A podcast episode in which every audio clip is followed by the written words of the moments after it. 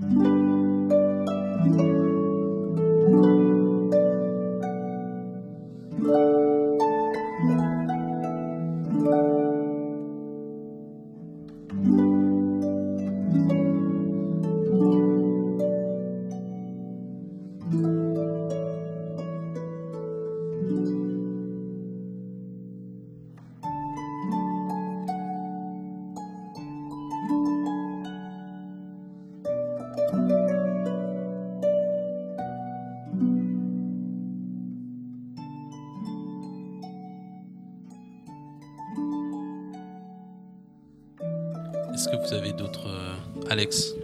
Oui, mais c'est, enfin, je, comprends vraiment beaucoup des, grands sujets que, tu abordes comme ça.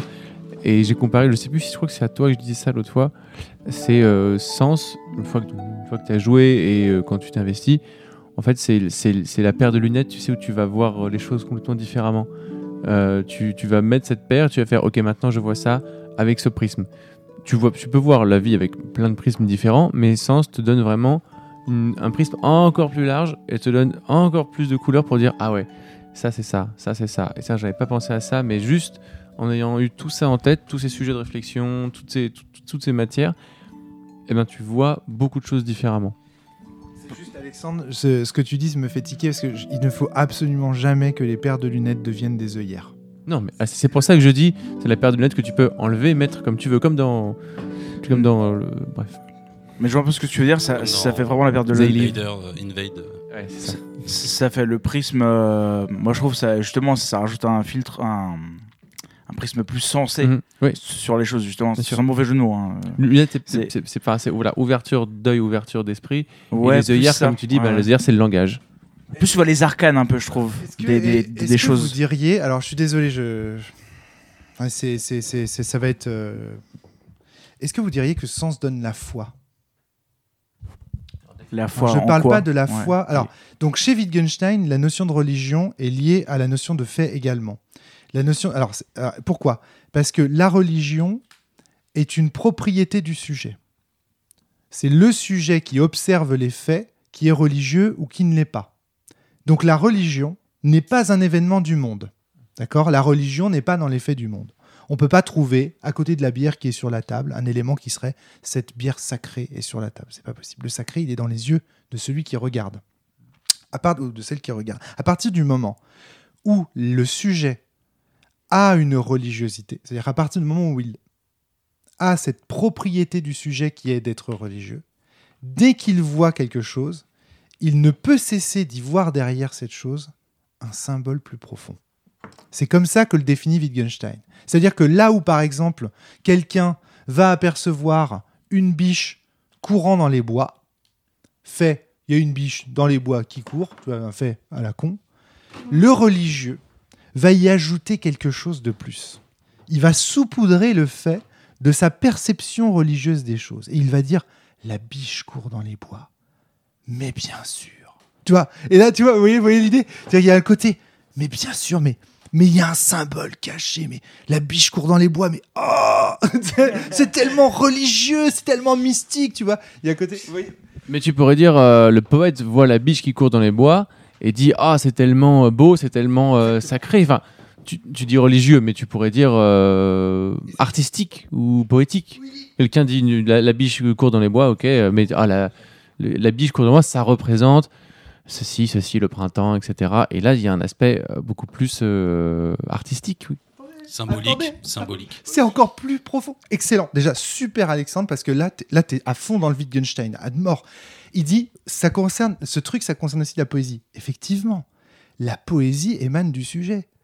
Mais souvenez-vous, hier soir, on a parlé de l'éthique. Mais l'éthique, c'est pareil. La biche court dans les bois. Oh, qu'est-ce que c'est bien. Pareil, c'est quelque chose qui vient du sujet. Et c'est pour ça que Wittgenstein est génial, parce qu'il imagine le monde comme une totalité de faits totalement allez, je lâche le mot désenchanté.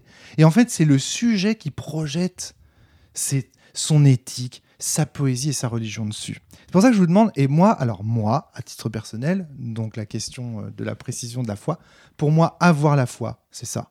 C'est-à-dire avoir cette vision étrange, qui n'est pas propre à tous les êtres humains, de je vois le monde différemment. Moi, quand je vois le monde, je me dis toujours, il y a quelque chose de caché derrière. Quand je vois que souvent je disais, euh, je, je disais à mes amis, quand je voyais quelque chose qui m'intriguait ou, ou, quelqu'un qui disait quelque chose au bord de la rivière, euh, tu tends trop la corde, euh, elle se casse, tu ne l'attends pas assez, elle sonne faux, je ça c'est ça c'est un indice. Dans la, légende de Bouddha, il y a cette anecdote fameuse du, joueur de lyre au bord de la rivière qui dit ça à son élève et du coup Bouddha à 7 comprend qu'il ne faut pas euh, être à 7 parce que être à 7 c'est trop tirer sur la corde et donc elle va se casser, etc. Qu'est-ce qu'il fait à ce moment-là? Il donne à ce fait, il y a un fait, il y a un prof qui enseigne à son élève et qui lui dit ça, il donne à ce fait une signification plus profonde qui va lui faire changer radicalement sa vie. Ben, pour moi, c'est ça la foi. La foi, c'est un sentiment, un sentiment, sentiment, pas une, euh, une disposition mentale peut-être. On pourrait dire une disposition mentale qui accompagne en fait la, vision qu'on a du monde et qui en fait à chaque fois donne au monde une signification plus profonde et personnelle. Le monde est le nôtre en ceci qu'il nous parle, comme s'il nous parlait à nous et à personne d'autre. Et vraiment, Sens, c'est un jeu sur cette vision-là, sur cette vision du monde. C'est ce que j'appelle la foi. Ça n'a rien à voir avec les cubénis qui vont à l'église prier euh, le Seigneur et compagnie. hein. Ce n'est pas de cette foi-là dont je vous parle. Je vous parle de la vraie foi, moi. Pas, pas de celle des églises. Alors, t'as la foi, Alex? T'as les foi Euh, alors je conçois complètement cette, euh, cette vision. Euh, après, c'est une vision qui est peut-être un petit peu presque dangereuse aussi, parce qu'après, tu commences à voir du symbolisme partout, et tu commences à voir, euh, à voir cette foi. Euh, Ah non, attention. Il va te Ah, ça, casser il la s'en va. Et bon, il, ah, il passe par la fenêtre. non, non, non. Alors, dangereuse. Il ouvre la fenêtre. euh, Il, ouvre, il ouvre la fenêtre. voilà, c'est exactement. bi- Ouais, bien, pas- et c'est bien. Est-ce que tu pourrais, est-ce que tu pourrais vivre euh, finalement euh, tout le temps en voyant du symbolisme partout et en voyant cette, euh, cette, cette poésie partout? Peut-être, mais est-ce que ça n'aurait pas aussi euh, ses limites? Même si, même si euh, oui, euh, si tu dois répondre à ta question par ou par non, oui, c'est sûr qu'avec Sens, je vois un peu plus les choses comme ça. Je pense que c'est peut-être quelque chose que j'avais un petit peu avant, mais Sens va peut-être décupler ça et te faire relativiser, te, te faire prendre beaucoup de recul aussi sur les choses et peut-être un petit peu voilà avo- avoir une vision un peu plus contemplative des choses et apprécier plus les choses simples. Je vais te répondre de façon un peu rhétorique. Je suis désolé, mais je veux dire, si tout est foi, rien n'est foi. Tu vois, quelque part, si, vraiment tu, tu vois du symbole partout, eh ben, tu, ça n'a plus aucun sens, effectivement. Mais justement, justement, c'est ça qui est magie dans le monde. Et ben, ça, c'est un indice. c'est que intuitivement, en fait, tu sais. C'est ça, c'est quelque chose de, de- de- vraiment. bon, là, là, on attaque mes croyances et mes trucs. Tout ça est très contestable. J'ai peur parce qu'il y a Van Calade qui me regarde avec son regard. Il a un regard. Je vais me faire défoncer. Il va m'exploser la tête. Mais- Mais je dis- suis un me- personnage pacifique. je, dis, je me dis, en fait, je me dis, je, me dis, euh, je, t'imagine très éloigné de ce type de réflexion, euh, Antoine. J'avoue que je, t'imagine un plus pragmatique comme, euh, comme, comme gars. C'est l'image que j'ai de toi pour le moment, mais tu vas sans doute me démentir. Mais voilà, en tout cas, donc pour répondre à Alex, non, on sent bien en fait les moments. C'est ça qui est rigolo, c'est qu'il y a des instants avec un i majuscule où on sent en fait la foi. Moi, je sens la force. J'ai écrit Trip to Sky, c'est ça. Moi, je sens la force influer. Je sens qu'il y a des moments où la force est là, où je sens les. Et puis il y a des moments où elle n'est pas là. Je veux dire, quand je fais des pâtes euh, à mes enfants, parfois la force elle n'est pas là. C'est juste des pâtes. Il y a mes enfants, ils ont besoin de bouffer. Quand je vais dans le métro à Paris, la force elle n'est pas là. Quand je vais machin. Mais parfois, soudain dans le métro, soudain, parce que il y a un flash lumineux, il y a une scène au ralenti, il y a une jolie fille qui passe devant. Il y a quelque chose, un moment, un instant, je le sens, je le saisis, et je me dis, là, maintenant, Dieu est en train de me dire quelque chose. Enfin, une coccinelle dans un verre d'eau, tu dis Alexandre. Tu vois, et tu vois, et je dis Dieu est en train de me dire quelque chose par simplicité, parce qu'en réalité, vous voyez que moi, je, moi, je crois, enfin, je suis déiste. Encore une fois, quand on dit Dieu est en train de me dire quelque chose, euh, voilà. Mais on pourrait dire sens est en train de me parler ou sens est là. Il y a quelque chose, le souffle est là, il se passe quelque chose, il y a quelque chose d'important. Moi, je crois en ce monde-là. C'est c'est le monde tel que je le ressens. Je suis pas en train d'inventer un monde là. C'est vraiment ce que je ressens. Il y a des jours de la semaine, il y a des, il y a des moments dans la vie où tu sens qu'il y a une il y a quelque chose de puissant et il, se pour- il pourrait se passer quelque chose à ce moment-là, quelque chose de grand. Et il faut le saisir quoi. Euh, Ça peut être trop long, enfin, j'espère. Euh, moi, en fait, euh, j'avoue, je vois, je vois, je vois tout à fait de quoi tu veux parler et encore plus depuis que depuis que j'ai joué, euh, même ça, ça a influé même ma manière quoi d'enseigner. Euh, essayer de trouver un, un sens, j'allais dire, de, de trouver toujours pourquoi, tu vois, pourquoi j'explique ça, pourquoi, euh, tu vois, pourquoi, tu vois, et, et en fait, euh, ah ouais, ça c'est, C'était l'objectif de ma vie, ça. Si tu te poses ces questions, je suis tellement heureux, t'imagines Mais ça, c'est vraiment euh, depuis qu'on a joué aussi à enfin beaucoup plus quoi, parce que bah, parce que tu veux donner aussi une cohérence à tout et moi je trouve ça top. Et en musique évidemment, je, trouve pas forcément de cohérence. Parfois c'est beau, juste, enfin tu peux pas expliquer, tu vois, ou, ou alors, ou alors c'est très dur. Même moi là, parfois j'arrive de plus en plus à forcer à expliquer aux élèves bah, pourquoi c'est beau, même avec des trucs techniques ou quoi. C'est beau parce que si, parce que ça, parce que machin et tout. Et en fait, euh, je sais pas où je voulais en venir. Oui, euh, oui. Moi, je j'essaye vraiment, mais ça, je me suis rendu compte vraiment il y a quelques années de provoquer ces instants euh, avec un grand I, de les provoquer. En faisant quoi? En écoutant de la musique, en essayant de mettre une BO sur ma vie, vraiment sur tout. Et quand j'ai lu Sens, j'ai mis, j'ai mis de la BO, j'ai mis tes playlists Antoine et tout. Et c'était, euh, ça, ça donnait une profondeur encore plus, euh, encore plus même parfois que quand on jouait. Je, je, je trouve, euh, je sais pas pourquoi, en lisant les dialogues avec la musique, j'ai, trouvé ça dingue. Et même quand je prenais le métro, euh, pareil, je, forçais parce que tu dis, voilà, le métro c'est monotone, c'est chiant, ça pue, c'est moche, tout le monde fait la gueule. Euh, mais il y a des musiques, notamment des musiques euh, répétitives, l'équipe Philippe Glass, Steve Reich et tout, dans le métro, c'est ouf, ça donne une profondeur au machin avec, avec ces foules de personnes qui passent comme ça sans regarder, ça donne vraiment comme si tu étais dans un film quoi.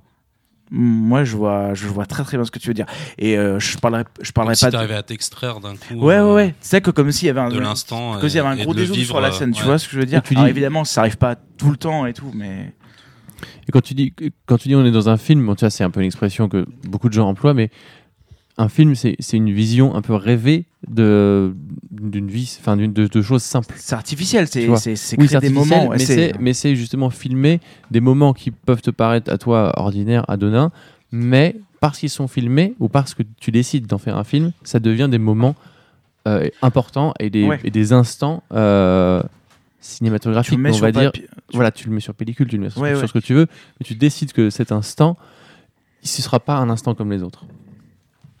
Ouais, ouais, ouais. Non, mais oui, voilà, euh, je, je, je, je vois très bien. Et je, je parlerai même pas de Jean-Sébastien Bach. Parce que quand t'écoutes Jean-Sébastien Bach, euh, je, pense que tu, cours- je pense que tu vois des arcanes Là, on- que. Là, on est en train de parler de trucs de malade. Le- alors déjà, euh, c'est énorme le coup du film et du dézoom. Parce que, qu'est-ce que c'est qu'un dézoom? Un dézoom, c'est une prise de recul. C'est le fait de s'extraire de soi-même. Et donc, de potentiellement se voir au sein du monde. De, de- de se sentir au sein d'une totalité plus grande. Soi-même au sein d'une totalité plus grande. Ça, c'est la définition du mystique. comment s'appelle déjà le. Ah, les corps astrales, rien à voir. D'accord, ok, bon. Rien à voir. Ah, Le, le- le- le corps astral, rien à voir, Alexandre. Ouais, ouais. Non, en fait, attention. Donc, l'expérience mystique, c'est l'expérience au sens de Wittgenstein. C'est le fait, à un moment donné, de se sentir un tout. Le fait de se sentir un tout. Le fait de ressentir une totalité bornée. À un moment donné, en fait, on n'est plus une partie de quelque chose. On est la totalité de cette chose. On fusionne totalement. C'est un peu comme une espèce de fusion avec le monde. Quand tu dis on dézoome, tu prends conscience de, de l'instant en fait que tu es en train de vivre, tu te mets en fait au sein du au sein enfin au sein de l'événement en lui-même, non plus comme toi faisant l'expérience de cet événement en doom like, on dirait, tu vois, en vue à la première personne, mais tu prends du recul. Et qu'est-ce que c'est le point de vue que tu prends là? Mais c'est le point de vue de Dieu, mon pote. Bah oui. En fait, tu regardes le monde de l'extérieur, de l'extérieur de toi-même. C'est donc un point, de vue quasi divin. Quand tu compares ça à un film, c'est très intéressant. Au cinéma, nous sommes un observateur impuissant de l'action qui se déroule dans le film, comme Dieu qui comme le Dieu de sens qui, depuis son point de vue de nulle part, observe comme ça défiler les images, les faits, etc. Nous sommes dans l'état de sens en réalité devant un film. Et nous avons envie d'y rentrer parfois. Donc c'est là qu'on a envie de s'incarner et de jouer au jeu de rôle, tu vois, de, de rentrer, etc. Mais c'est excell- c'est excellent. Ça correspond parfaitement au sentiment mystique que décrit Wittgenstein. Le sentiment du mystique, selon Wittgenstein, c'est le sentiment d'appartenance à une totalité bornée. D'un tout. Et donc c'est exactement ça. Donc euh, ça. Moi je, moi je dis Wittgenstein, mais c'est incroyable. Incroyable. Il a tué la philosophie. Ce type a tué la philosophie. Moi, euh, il tue le game. Il a dead sa chacal. Il a dead sa- Alors, je vais répondre aussi à la question de Romaric. Est-ce que Ouais. tu vas le flinguer Ah ouais, est-ce que non, je vais pas flinguer Romaric. Euh, non, alors je vais commencer en répondant aux adjectifs que tu as dit tout à l'heure. Est-ce que je suis quelqu'un de pragmatique ou de purement pragmatique, du coup éloigné de ces questions euh, euh, mystiques ou de foi? Je crois pas du tout. Tu vois, quand on jouait à Sens Domino euh, tout à l'heure, à Donjon et Domino, pardon, tout à l'heure. Euh, je te parlais Comment tu spoil Donjons et Domino Je te parlais du, du souffle épique qui pour moi est important dans le jeu de rôle de façon euh, générale. Et euh, ce souffle épique, il doit selon moi, alors dans des, des, des proportions à chaque fois différentes, accompagner ta vie. Parce que je trouve que dans le monde dans lequel on vit aujourd'hui, tu as un côté pragmatique, terre à terre et cartésien qui est très ennuyeux et qui, tout en s'attachant toujours à un certain nombre de faits, il ne faut pas tomber dans le mysticisme fou. euh, C'est pour ça que tout à l'heure je fumer, euh, reprenais Alexandre sur les corps astro. hmm. C'est- la le, le sentiment mystique, il peut être ressenti par un musicien. D'ailleurs, euh, dans Soul, le dernier Pixar, là, j'imagine que tu l'as vu, toi. Non, non, toujours pas. Toujours pas. ouais. Mais, Mais voilà, c'est c'est- ça, il y a aussi ça. ouais, c'est Et pas donc il faut accompagner sa C'est vie. pas un truc de zinzin, tu vois. Non, non. Sa, sa vie de ce souffle, de ce souffle épique. Euh, et le, la foi, enfin, comment dire, il faudrait pas. Je, je voudrais pas avoir l'impression de te flinguer, du coup, pour reprendre l'expression du tout à l'heure. Euh, euh, ma réponse à ta question est non, et je voudrais pas que tu tombes dans les travers que tu dénonces, au sens où tu as utilisé un terme qui, dans le, le maelstrom de notre histoire contemporaine entre maintenant et l'an zéro, l'expression de vraie foi. C'est-à-dire que si toi tu décris ce que c'est une vraie foi, tu tombes exactement dans ce que tu décris dans des gens qui ont une autre foi, qui sont pas la tienne, mais qui, si tu dénonces une vraie foi, tu tu t'inscris dans une position de supériorité par rapport à d'autres qui ont une foi qui est différente. te- Non, non, non, non, c'est pas du tout ce que je veux dire. Je te remercie vraiment beaucoup de, m'a- de me permettre d'apporter cette précision parce qu'il faut absolument pas que ce soit compris comme ça. Je n'ai rien contre les catholiques. Je n'ai rien contre les catholiques, je n'ai rien contre les chrétiens, je n'ai rien contre les musulmans. Je respecte énormément les religions révélées. Donc euh, ce n'est pas ce que je voulais dire.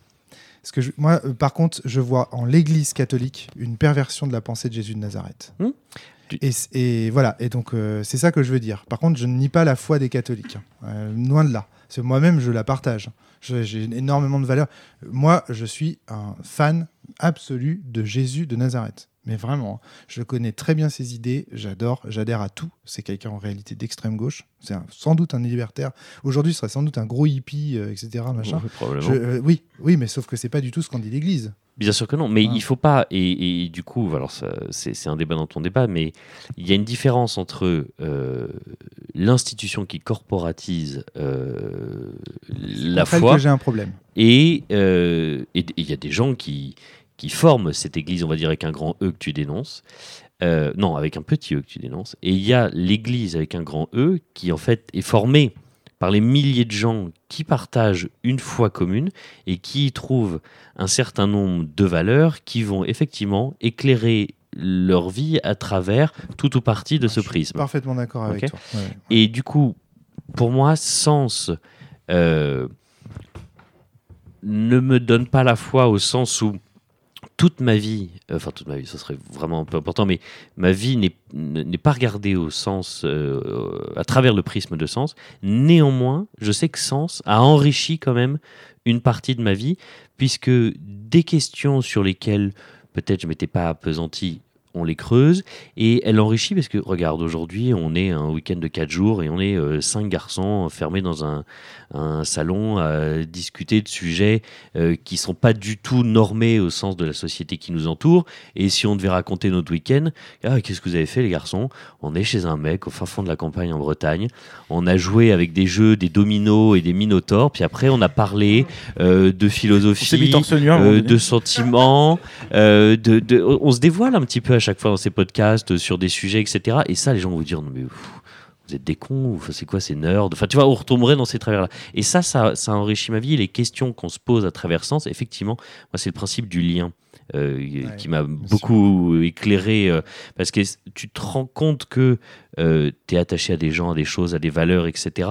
Mais verbaliser tout ça, et on revient tu vois, à ce qu'on disait hier, le langage, il, il, est, il est ténu parfois, il est insuffisant, et donc ce lien te permet ah, du coup de verbaliser ou de réifier euh, ce qui te compose, ce qui est autour de toi. Donc voilà, donc non, Sens m'a pas donné la foi, néanmoins, je m'en retrouve au-delà des liens nouveaux que j'ai avec mes amis ou avec toi ou avec tout un différent de choses, il m'a néanmoins enrichi.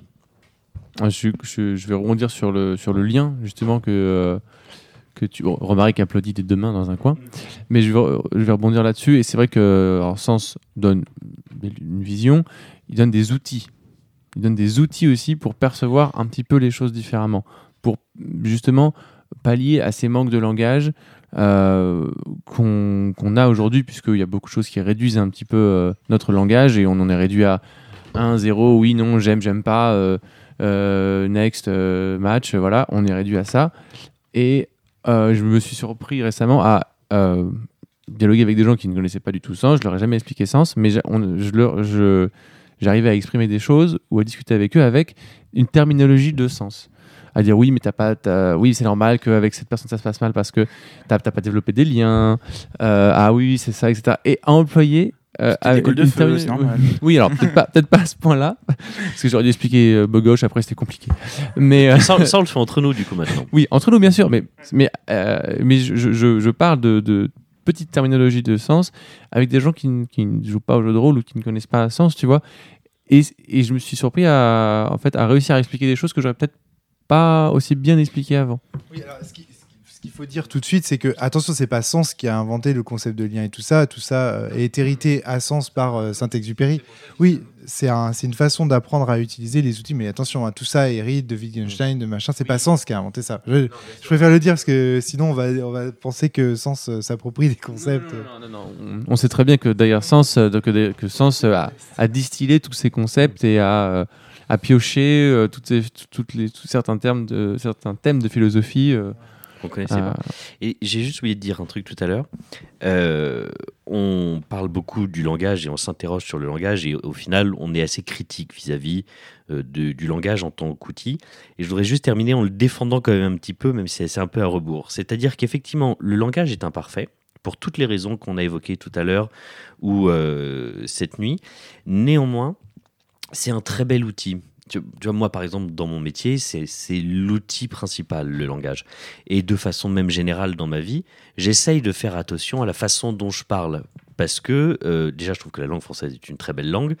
Euh, mais si j'étais chinois, peut-être que je dirais aussi la même chose de la langue chinoise. Mais voilà, c'est quand même une très belle langue et un très bel outil qui est, je trouve, aujourd'hui, euh, dévaloriser le, langage, la, façon dont on s'exprime, ou même à chaque fois qu'on on la traduit sur du papier, comme, on, écrit, c'est dévalorisé au profit de l'image ou au profit euh, de mots valises qui, euh, par maelstrom de société, ont un sens. Et du coup, on balance ce mot valise qui, du coup, a une, signification identique pour tout le monde, alors qu'on aurait pu faire une phrase un peu plus poussée, utiliser plus d'adjectifs, euh, plus de- de- d'éléments différents, de couleurs, etc., etc., euh, pour créer cette phrase.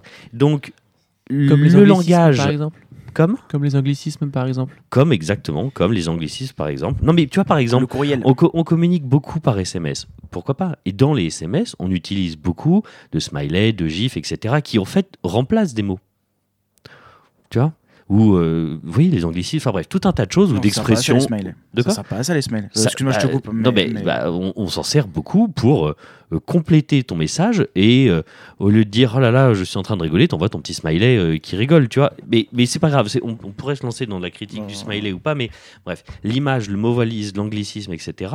Donc du coup, on tire sur un langage qui a ses défauts, mais qu'on n'essaye pas du tout d'enrichir ou de rendre d'autant plus pertinent pour combler les, les- les failles qu'il a. Voilà. Alors, Donc ouais. le langage a ses défauts, mais c'est pas une raison pour le dévaloriser, l'utiliser de moins en moins, sinon il top. aura toujours plus de- des défauts qu'on lui, euh, qu'on lui implique.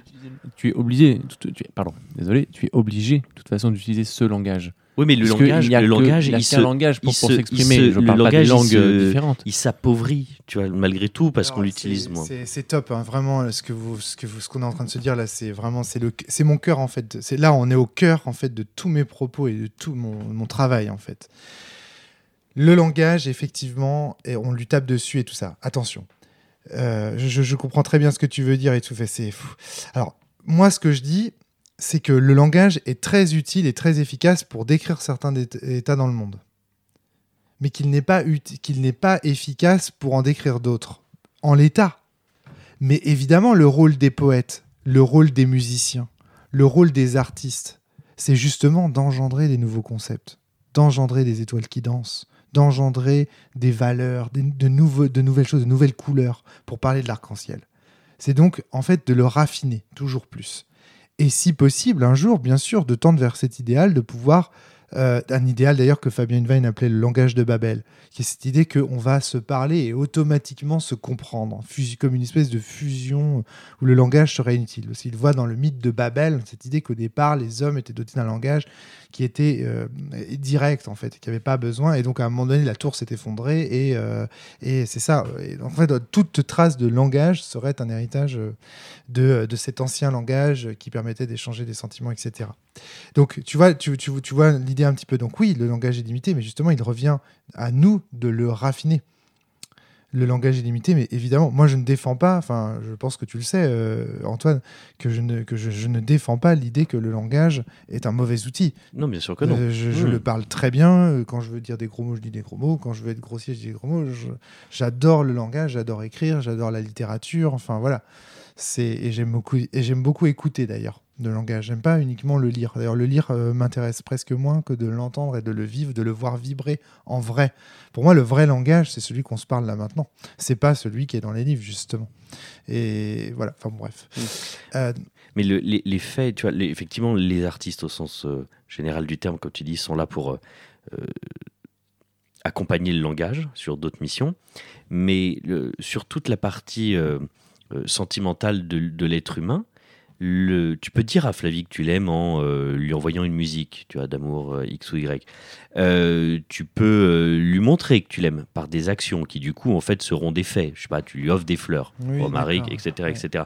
Mais tu peux aussi, sans que ça soit de la poésie, donc sans tomber dans le, dans le, dans, dans- dans le fait artistique, tu peux aussi lui dire que tu l'aimes. Ouais. Et, et c'est ni un fait, ni de l'art, ni et, et, et je dis pas juste je t'aime Flavie, mais euh, il y, a- des façons, etc. De, enfin des façons. Tu peux dire longuement à ta femme, à ta copine, à ton copain, bref, à qui tu veux, à ta mère d'ailleurs, euh, que tu l'aimes, sans que ça soit ni de l'art, ni un fait, ni une action, ni etc. etc. Oui, mais c'est. Alors, c'est marrant parce que on en parlait un petit peu hier. Euh, c'est. ce sont juste des mots. Ce sont juste des mots. Et si tu dois réduire ça juste en tant que mot, en tant que fait, tu dis oui, Antoine a dit ça à sa mère. Tu dis, je dis je t'aime à ma mère. Ok.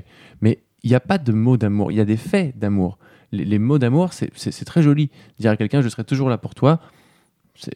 dire ça dix fois par jour à quelqu'un, mais ne pas être là une fois, la fois où il faut, eh ben, Parce que là, Enfin, tu, tu- on se lance dans euh, est-ce qu'il vaut mieux des preuves d'amour ou des mots d'amour? Enfin, tu vois, c'est pas ça que je veux dire, mais tu, tu peux, euh, long- tu peux longuement dire à quelqu'un que tu l'aimes, mais en, en lui expliquant pourquoi, sans rentrer dans le cosmos, sans le non, machin. Il y, a- ça y des phrases. dire ça je suis toujours là pour toi, ça veut euh, rien vaudra dire. Jamais, ça vaudra jamais le fait de lui montrer par un, par un acte. Bah, c'est un tout en fait. J'ai pas dit que c'était que ça hein, d'ailleurs, hein, tout. Juste, juste un point, c'est qu'il faut bien comprendre que quand Wittgenstein dit ça, il le dit dans un contexte très particulier dans lequel on voudrait écrire des livres sur l'éthique, on voudrait écrire des livres sur la foi, on voudrait écrire des livres sur la poésie. Et donc, du coup, lui, il dit non, le langage n'est pas fait pour parler de ces sujets. Taisez-vous. Apprenez à vous taire, en faire. Sur ce dont on ne peut parler, il faut garder le silence. En réalité, c'est plutôt sur ce que le langage ne sait pas exprimer, il faut éviter de parler avec le langage de ces choses. Tu vois, c'est ça que ça veut dire. Et donc, du coup, Wittgenstein, ce qu'il dit, c'est plutôt que d'écrire. Wittgenstein serait, je pense, fier de moi. Parce que ce que j'ai fait, c'est j'ai pas écrit un livre de philo. J'ai produit une œuvre poétique qui mène en fait à ces idées. Et je n'ai pas fait un livre de philosophie. J'ai pas parlé. J'ai pas fait du blabla. Je vous ai fait jouer, je vous ai fait agir, je vous ai fait vous comporter, etc. J'ai respecté les voix de mon maître, mais à 2000%. J'ai fait exactement ce qu'il fallait faire selon Wittgenstein. C'est-à-dire que je vous ai fait vivre la philosophie de Wittgenstein, au sens où je ne vous ai, pas fait en parler. Vous n'avez pas uniquement parlé.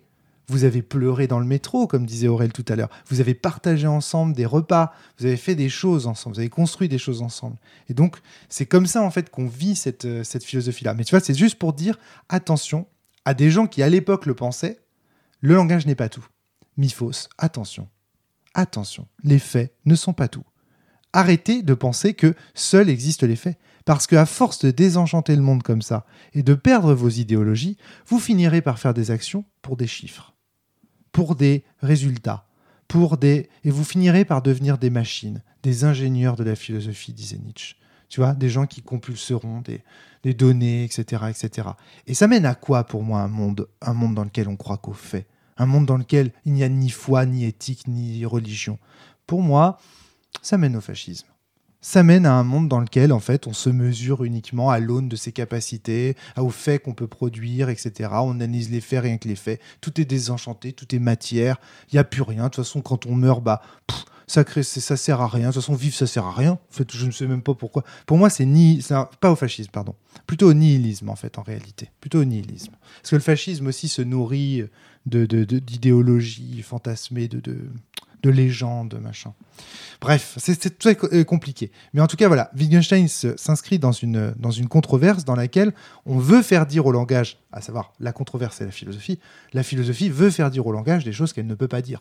Quand Platon dit le grand est plus beau que le, est plus, le, le grand, le beau est plus important que la vérité ou des conneries comme ça, mais ça veut rien dire. Wittgenstein, tu vénère.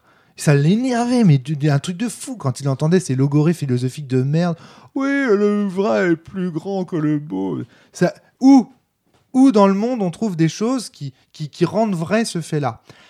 Et ça me permet d'ailleurs de préciser quelque chose sur la pensée de Wittgenstein, parce qu'en général, je la simplifie à gros traits là, mais puisque tu en parlais tout à l'heure, Van Callan, je vais faire une petite euh, parenthèse. C'est que dans la philosophie de Wittgenstein, il y a l'idée que le langage engendre des images, et que ce sont ces images que l'on va comparer au monde. Par exemple, Aurel ferme les yeux. Je te dis, le thermos rouge est sur la table. Immédiatement, Aurel a une image d'un thermos rouge sur la table.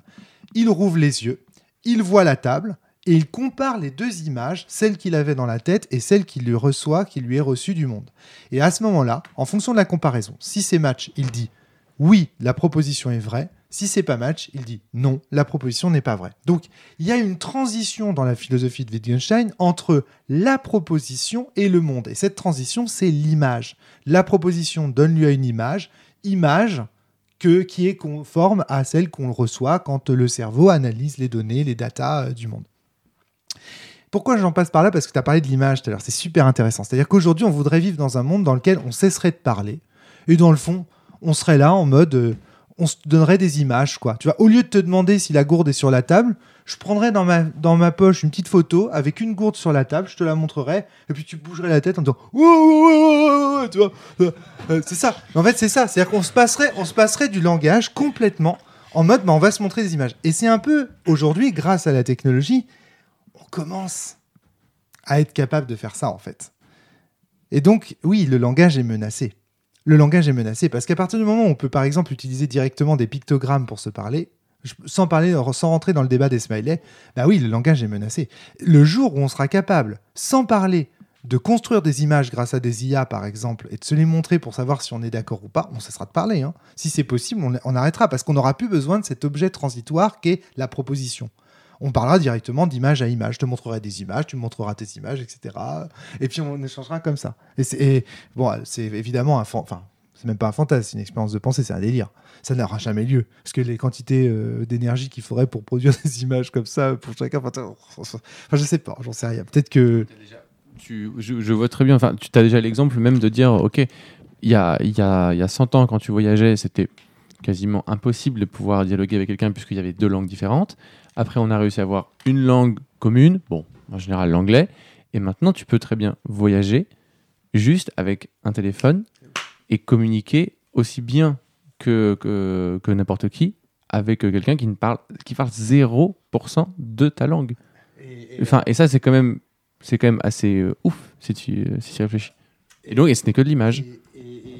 Euh, Il y a un- une excellente série de documentaires qui s'appelle L'écriture. Euh, si ces sujets t'intéressent, Kahn, je t'invite vraiment à la regarder sur euh, c'est Arte qui l'a l'a Ah, diffusé. je l'ai vu, l'Odyssée de l'écriture. L'Odyssée de l'écriture. Excellent, excellent, excellent. excellent. Mais il a tout vu, c'est pas, possible. parle-. Ah, c'est- in- c'est- c'est incroyable. in- incroyable. C'est Incroyable. et la conclusion où il parle justement de Il cette parle même du population. support papier qui joue Voilà. lui sur la Non mais c'est là on est en plein dans le sujet. sur la connaissance et euh, Mais oui. les connexions les entre les gens. connexions même. entre les gens, eff- effectivement. Et alors, il y a, il y a- il y a l'idée support papier, mais ils, ils abordent globalement le monde, le, le cauchemar de Van Callan, appelons-le comme ça, ce monde dans lequel il y a des gens, donc en Chine, il- elle, elle décrit, euh, la narratrice, qu'il y a des gens en Chine qui concrètement sont en train de perdre l'écriture.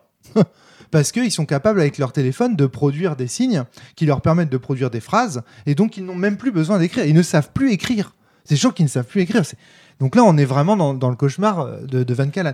Mais rassure-toi, à mon avis, je pense que vu les problématiques environnementales, on- je pense que le langage a encore de beaux jours devant lui, si tu veux mon avis. hein. je, je pense pas trop m'engager, mais voilà. Mais en tout cas, c'est.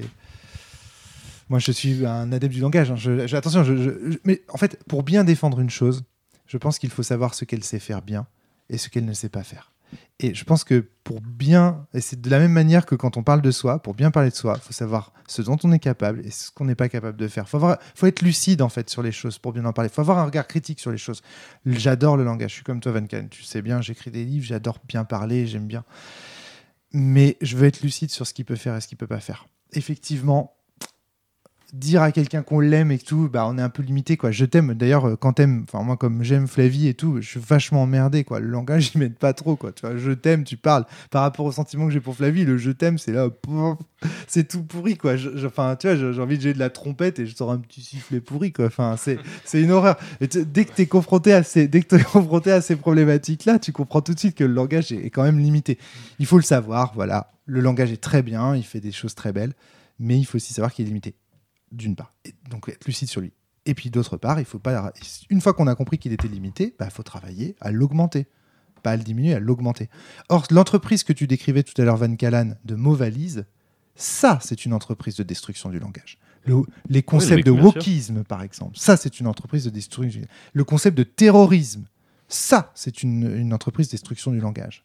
Parce qu'on met dans un même paquet des gens qui n'ont absolument rien à voir. Entre le terrorisme kurde qui se bat pour la reconnaissance d'un territoire morcelé en quatre et le terrorisme de quelqu'un comme Abdeslam qui va arriver, qui va faire péter des gens. Enfin, il y a, y a deux mondes. Et je dis pas que il y a il y a des raisons qui expliquent. On peut, on peut, on peut comprendre ça sociologiquement, etc. On peut l'analyser et tout ça. Mais appeler ces deux personnes des terroristes, tu vois, appeler par exemple Assange terroriste et euh, Abdeslam, par exemple, je sais pas qui, terroriste, mais attendez, ça n'a rien à voir. Enfin, là, on a un mot qui veut rien dire. Il faut le détruire, ce mot. Le mot terroriste, il faut le détruire. Wokisme, c'est pareil, ça veut tout et rien dire. Comme les éco-terroristes, c'est ça Le, le- le- moi, je trouve justement, enfin, euh, de moins en moins. Alors, je sais pas, euh, on a ce genre de débat parce que je pense qu'on n'est plus du tout d'accord sur nos définitions Ah des non. mots. Je suis sûr que si je demandais pour toi, Alex, c'est quoi le langage Pour toi, c'est quoi le langage Pour toi, c'est quoi le langage? On aurait une définition un peu différente. Je dis pas ça serait, ça serait à l'extrême. Mais pour moi, tout à l'heure, tu parlais de langue et pas de langage. Et je trouve que Wittgenstein, il parle de langage et pas de langue. Et pas de la langue, en, en- et pas de la langue en tout cas, ou Oui, des langues. Il, il en a fait une parenthèse de la Oui, langue. oui, On non, je sais, bien sûr, langage. bien sûr, bien sûr. Mais du coup, le langage des signes, par exemple, tu vois, tu, tu le mets où euh, Mais non, mais, non, mais, bah, non, mais exactement. oui, tout à le, fait, le- langage. le- le langage, j'ai- effectivement, j'ai parlé de la langue comme la langue française, puisque c'est euh, le langage que j'utilise et c'est la façon dont, euh, depuis, euh, je sais pas, euh, 2000 ans, euh, c'est on a euh, de- formé des sons qui sont compréhensibles euh, culturellement par les gens qui habitent sur un même territoire donné. Enfin, tu vois, bon, c'est, c'est- il y a effectivement le langage des signes. Le, tu peux même parler de, de langage symbolique parfois, le langage des fleurs, le langage de la musique. Enfin, tu vois, le- les, les notes, enfin, peu importe. Il y a, il y a une multiplicité, euh, mais je qui- voudrais qui défendre Van sont, Callen quand même là. Parce la que langue tout des oiseaux. Parce la- que non, mais- le lan- la langue des signes, certes, produit des images signifiantes, mais attention, la langue des signes produit des images dans le cerveau des interlocuteurs. C'est-à-dire qu'en fait, il faut pas. C'est vraiment un langage au sens de Wittgenstein. là. Parce qu'on pourrait croire, ah bah la langue des signes, voilà, contre-exemple de Wittgenstein, parce qu'en fait, c'est une langue qui produit immédiatement son propre, sa propre image. Faux. faux. La langue des signes, il y a une grammaire, il y a des méthodes qui, qui ont pour objectif de produire l'image. Typiquement, par exemple, le signe rouge n'est pas rouge dans la langue des signes. Le signe rouge est un geste qui n'est pas rouge, euh, concrètement. Enfin, je sais pas, je- je- peut-être que si, ça se trouve, je me plante complètement, j'y connais rien en langue des signes. Mais vous voyez ce que je veux dire C'est-à-dire que euh, le signe pour le chien n'est pas l'image d'un chien, c'est le signe pour le chien. Et donc, du coup, il faut encore se représenter. Si je te dis le chien est sur la table en langue des signes, tu as encore une image à te représenter pour pouvoir la valider dans, le, dans la. Dans C'est quoi la différence par rapport au langage parlé, du coup? Il n'y en a pas. Non, il n'y en a pas. Il voilà, a absolument c'est- pas. c'est- Ouais, ce que je dis. un ouais. langage. hein, Ouais, bien sûr. mais j'en- pas le langage dans une langue ou une, une façon de transcrire ce langage.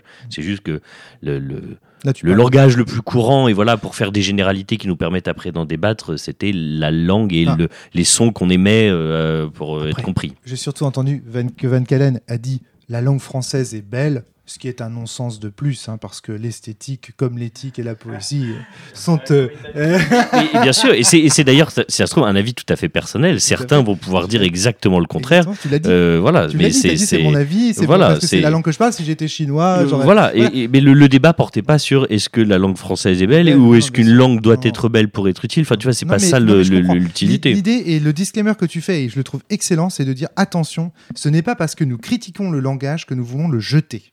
Et que nous disons, oui, c'est de la merde, parlons avec des images, ou cessons de, cessons de parler. Je sais, je sais plus, il y y, a un- il y a un philosophe comme ça, je Pound, je crois. À un moment donné, il dit, bon, bah, le langage, c'est de la merde. Et toute sa vie, il a arrêté. Il a plus jamais parlé. Le type, plus jamais. C'est-à-dire qu'à un moment donné, convaincu qu'un et le mec a été convaincu par un, philosophe que le langage c'était de la merde, plus jamais il n'a adressé la parole à personne. C'est parce qu'il a fait vœu de Mais silence. t'étais non, il, était il avait été convaincu, il dit bah oui, ah bah oui. Fin. il n'a plus jamais parlé. Mais- Donc ça, donc ça, donc euh, ça. Évidemment, c'est pas l'idée. L'idée, c'est de critiquer le langage pour ce qu'il peut faire. et- Après, comme disait Coluche, de tous ceux qui n'ont rien à dire, les meilleurs sont ceux qui se taisent. Donc peut-être que c'était pas plus mal. Et on on va pas demander à Antoine, du coup, est-ce que toi, t'as la foi? C'était il y a une heure, ça. C'est le sujet initial. Ben, c'est ça qu'on a Non, fait je un plus tour. mais- euh, ce qu'a dit Antoine euh, complètement, ça ça m'a ça m'a enrichi. Voilà. Énormément. Ça a ouvert plein de choses, tu vois. Plein de, de, de nouveaux mondes. De nouvelles façons de, de penser, de réfléchir, voir les choses. euh, et surtout de découvrir sans cesse, quoi. Plein de choses. Tous les jours, je découvre des trucs. Et j'ai l'impression que c'était le point de départ, tu vois, Sens. J'en ai l'impression. Peut-être que je me trompe. tu vois.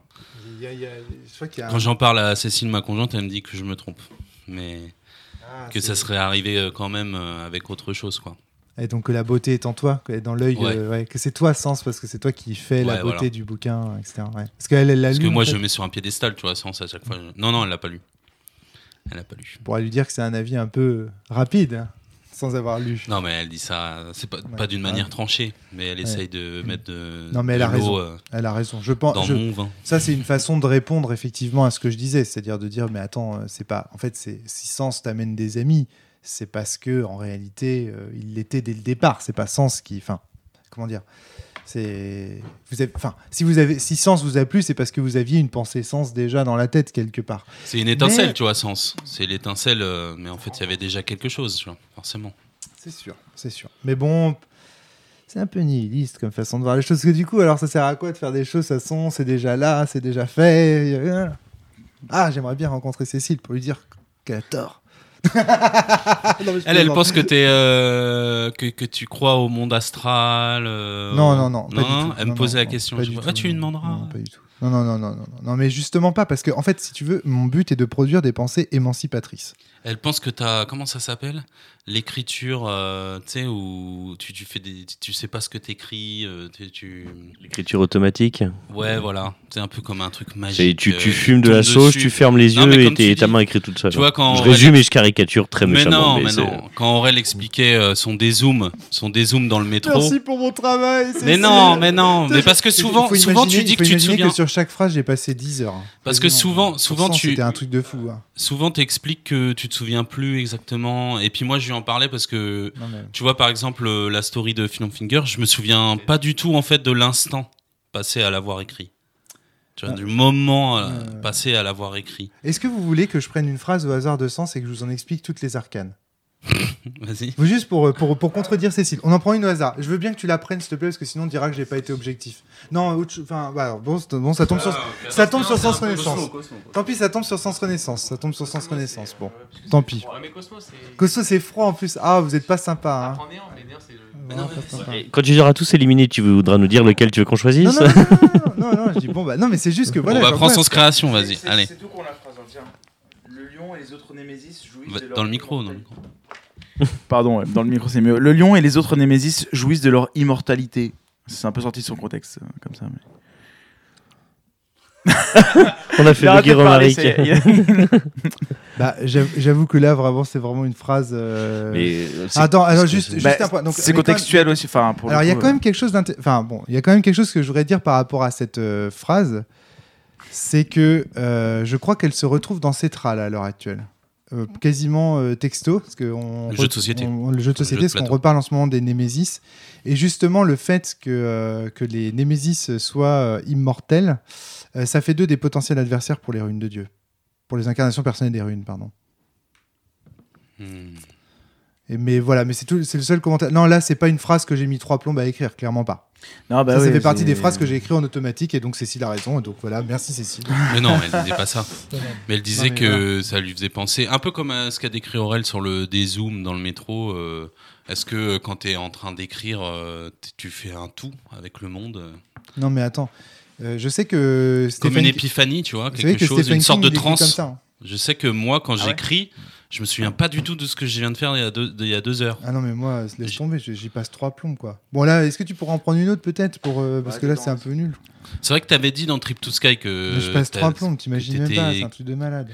que t'avais, Bon, ça, euh, tu passais ouais, des heures sur chaque phrase. Mais tu vois, ce qu'elle dit, ça ne me vexe même pas parce que c'est tellement faux que tu vois, en général les choses qui nous vexent, c'est ces choses qui ont une part de vrai. Mais là vraiment. Non, mais souvent dans les micros de Non, la cellule, même, t'as as dit que tu te souvenais pas de ton. ah mais ça c'est clair. Il y a des, il y a ben non mais Je personne. te dis pas de ton œuvre, mais Personne. des Mais moments. Vous imaginez ce que ça représente C'est des milliers de pages, les gars. Enfin, je veux dire, t'as des milliers de pages de val, de, de, de sens, de. Mais tu, évidemment que tu te souviens pas du moindre détail. C'est pas possible en fait. C'est humainement impossible. Et, et ceux qui vous disent qu'ils y arrivent sont des menteurs. C'est tout. Point. Enfin, c'est quand on fait un travail comme ça, même Sartre, je suis sûr que si tu lui parlais de la page 23 de sa première œuvre, il s'en souvenait pas quoi. Enfin, faut arrêter de déconner quoi. Enfin, c'est évident quoi. C'est Sartre, il a fait des il a rempli des bibliothèques avec ses propres ouvrages. euh, Pourquoi, tiens, au-delà de tirer une phrase, mais pourquoi t'as mis le petit prince dans Sens Mort? Ah bah là, alors là, vraiment, les liens avec Wittgenstein, moi, il me semble, waouh. Enfin, c'est hallucinant comme je trouve ces deux livres aussi. Enfin, il y a plein de propos similaires dans Le Petit Prince et Wittgenstein. Là, alors là, alors là, c'est un podcast. Hein. Wittgenstein, Le Petit Prince, euh, il faudrait presque que je le travaille. Mais allez, j'essaye. À quel moment t'as eu Bah, les cette, révé- non, cette révélation de dire mon tome 2 Sens Mort, il y aura le petit prince dedans Très, très vite Très, très, très rapidement En ça fait, euh, Il a fait vœu de silence. j'ai j'étais encore dans cette phase Saint Seiya où il y avait ce concept de il y a une zone, il y a des adversaires qui gardent un lieu précis. Et l'œuvre qui m'a apparu la plus, euh, euh, enfin, parmi les œuvres qui me faisaient le plus penser à Wittgenstein que j'étais, que que j'avais lu, que je lisais et qui ont forgé ma vie aussi. hein. Le Petit Prince, faut savoir que c'est quand même euh, le jour du décès de ma mère, à l'enterrement de ma mère, on m'a demandé de lire des passages du Petit Prince. C'était ce que je devais Ah, faire pour l'enterrement de ma mère, tu vois, pour les funérailles de ma mère. Quel passage? Et, et pour et pour euh, pas pour le petit pas pour les funérailles pardon. Oh là là, qu'est-ce que je dis? Pour son mariage. Le jour de son mariage, Ouais, le ouais. mariage avec euh, mon beau-père, on m'a demandé de lire des passages du Petit Prince. Donc, faut imaginer, parce que le jour des funérailles, évidemment, on m'a rien demandé. Oui, oui, c'est. Non, non, pardon, excusez-moi. Mais c'est pour dire que c'est lié. En fait, ma mère me parlait très souvent de ce livre. Elle m'a fait lire ce livre. On avait à la maison des dizaines d'exemplaires du Petit Prince différents, dans chaque édition différente, etc. Je les ai encore ici. On avait vraiment plein, plein de choses, euh, plein de choses. Et donc, Le Petit Prince, c'est un livre fondateur pour ma mère déjà. Donc, petit 1. Donc, déjà, il devait se retrouver dans Sens. Parce que je, me suis toujours dit que Sens est un livre qui aurait pu être écrit par ma mère. C'est d'ailleurs pour ça que je le trouve dans mon grenier, machin, blabla. Donc voilà. Euh, on pourra parler d'Aziz et tout et liens avec ma mère après, mais bon, c'est une autre histoire. Euh, je suis peut-être le classiste de, ma mère, ma mère étant Aziz et machin, enfin bref, tu vois, des trucs comme ça. Il y avait des relations comme ça, un petit peu euh, comme ça. D'être l'écrivain d'une histoire dont j'ai hérité par son mysticisme à elle. Et elle, par contre, c'était une zinzin, qui croyait dans les corps astro et des trucs comme ça, qui faisait de la méditation des machins. Moi, je ne suis pas un zinzin. Euh, voilà, je suis plutôt euh, côté, myphos de la, de, la, de la foi, moi. pour faire simple. Et donc, Le Petit Prince, c'était quelque chose de fondateur pour moi. Et ensuite, dans la mesure où je cherchais un paradigme dans lequel les bugs devaient affronter des équivalents des chevaliers du zodiaque avec leur, euh, leur, euh, leur propre truc, euh, je me suis dit, mais en fait, quand on voit le voyage du petit prince, ça fait des super archétypes de chevalier du zodiaque, tu vois. Je suis machin, shonen, hein. chevalier du zodiaque, enfin, chevalier du géographe, machin, chevalier de l'aiguilleur, machin, chevalier du. Je suis désolé, hein, ça désenchante complètement. J'imagine que les gens qui connaissent les chevaliers du zodiaque se disent, mais qu'est-ce que c'est que ce mec qui écrit des trucs sur le petit prince et le chevalier du zodiaque complètement malade T'as dit voilà. quand j'étais dans Après, ma phase Chevalier du Zodiaque, mais comme si t'en étais sorti, tu vois. mais- Oui, j'en suis jamais Parce sorti. que sans oui, ce chaos, oui, euh, pardon, pardon, j'en suis jamais sorti, évidemment. Non, non, mais bien sûr, t'as raison de me reprendre. Mais tu vois, enfin, mais non, mais je- après, je pourrais vous expliquer quoi les Chevaliers Zodiac c'est une œuvre géniale et qu'il faut la lire et que c'est, enfin, qu'il faut les, au moins la, la- enfin, voir la Asgard et. Je pense que beaucoup de gens ont compris, ça transpire Oui, je dans crois, tous je tes crois, je crois. podcasts. Mais voilà, mais donc, toi qu'il en soit, je trouvais que le Petit Prince, il y avait ce côté quête initiatique avec des personnages qui sont rencontrés. Ils sont pas vaincus au fur et à mesure, mais ils sont éprouvés par le Petit Prince au fur et à mesure. Il y a côté épreuve dans, de, de sens mort dans, quand tu lis le Petit Prince. Quoi. Vraiment, il voyage de planète en planète, rencontre ces gens, les juge, leur pose des questions naïves et tout. La question de l'enfance aussi, on a beaucoup parlé tout à l'heure de la, question du pourquoi. C'est quelque chose que, je- répète aussi souvent. euh, c'est quelque chose qu'on m'avait appris dans mes cours. euh, Ernest Cordero, euh, Ernesto Cordero, je crois, qu'il s'appelait, notre prof de philosophie antique. Ouais, je crois que c'est ça. En tout cas, c'était Cordero, son nom, ça c'est sûr, mais c'est son, prénom, j'ai un doute. Mais euh, voilà, donc il nous avait appris que les Égyptiens et les Grecs avaient souvent des échanges entre eux, à l'époque euh, de l'émergence de la philosophie, on va dire, et cette époque décrite par euh, Jean-Pierre Vernant, et que les, mathématiciens égyptiens s'étonnaient vraiment beaucoup du caractère enfantin des Grecs. Ils disaient, mais vous êtes des enfants. Et les Grecs disaient, Bah, pourquoi? Bah, Justement, parce que vous arrêtez pas de demander pourquoi. Nous, on fait, on se pose pas de questions. Nous, on, on fait des trucs, on, on- on construit des pyramides, on calcule des machins, euh, on est des mathématiciens. On se demande pas pourquoi, nous, c'est les dieux, point final. Et les Grecs non, mais pourquoi on fait ça? Pourquoi, on fait- pourquoi le soleil comme ça? Pourquoi ci? Pourquoi ça? Pourquoi machin? Et donc, les, les J'en ai- on en a marre de travailler avec vous, vous êtes chiants. Vous arrêtez de vous poser des questions à la con et laissez-nous bosser. Et il y avait un vrai côté comme ça euh, du pourquoi. Et le pourquoi, c'est la question de l'enfant. Parce qu'il y a que les enfants, en fait, qui se demandent pourquoi. Et à mon avis, il y a beaucoup de choses qui se déterminent là. À la, à la- par- les parents ont une responsabilité euh, dans la réponse qu'ils font. C'est-à-dire que s'ils prennent pas la question s'ils prennent pas la question de l'enfant au sérieux et qu'ils répondent juste parce que, je pense qu'ils font une énorme erreur et qu'ils préparent une, une génération de, de- de personnes dégénérées. Et donc, euh, je, pense qu'il est vraiment euh, prendre le temps de répondre aux questions pourquoi et de dire à l'enfant c'est intéressant que tu poses la question, il faut que tu continues à te poser cette question. Pour moi, c'est une valeur éducative importante. Donc, du coup, le petit prince est un vecteur de pourquoi. Le petit prince de Saint-Exupéry, c'est un adulte qui retourne, qui retrouve son âme d'enfant qui se posait la question du pourquoi. Et donc, du coup, euh, c'est match quoi, avec sens, il y a tout qui est match avec sens. Et enfin, dernier élément, et pas des moindres, la question des liens. Pour Wittgenstein, l'objet n'existe pas. Seul existent ses relations. Sitôt qu'on cesse de voir le monde comme des relations brutes, alors on peut imaginer, envisager que les, que les objets entretiennent aussi des liens, et notamment les objets sentimentaux. Et donc là, on trouve un parallèle avec Wittgenstein qui est que dans la philosophie de Saint-Exupéry, en fait, les relations wittgensteiniennes cessent, enfin, comment dire, cessent d'exister pour devenir des liens. Mais en fait, les conclusions des deux philosophes, parce que pour moi, Saint-Exupéry, c'est un philosophe. hein. Et quand tu lis Citadelle, toi, toi qui as appelé ton podcast La Citadelle, tu as dû le, le parcourir, c'est un- Oui, une bah œuvre oui. philosophique. hein. Clairement, il n'y a aucun doute là-dessus. Nietzscheenne, en plus, un peu, il y a un côté dans la narration, la façon dont c'est raconté, tout. C'est passionnant. c'est- un livre de ouf, Citadelle. Ouais, ouais, bah ouais. Malade. Malade. Et donc, du coup, pour moi, c'est un philosophe. Et donc, il y y, a un rapprochement comme ça de pensée entre ces deux-là. Donc, C'était une évidence, en fait, que Sens mort. Et alors, et contrairement à ce qu'on peut penser, Le Petit Prince, c'est vraiment aussi un livre sur la mort, hein. sur la disparition, sur. euh, parce que pourquoi est-ce que. Enfin, moi, j'imagine ça comme ça, mais pourquoi l'aviateur se pose autant de questions sur le sens du monde? C'est parce qu'il pense que dans ce désert, il va crever, en réalité. Et donc, euh, il envisage la mort de l'enfant comme la mort euh, de, de, de lui-même et tout. Enfin, il y a, il y a un rapport là-dedans à la mort. On, on parle de l'aviateur, justement, j'ai une question, euh, moi qui reste un mystère dans ce sens. Euh, je crois que c'est le plus grand mystère pour moi encore euh, non résolu, c'est euh, Ah ouais, la question d'Albion et de la réincarnation. Tu vois, qui arrive. Je crois que c'est le seul élément qui parle de, de réincarnation dans toute cette œuvre. Mm.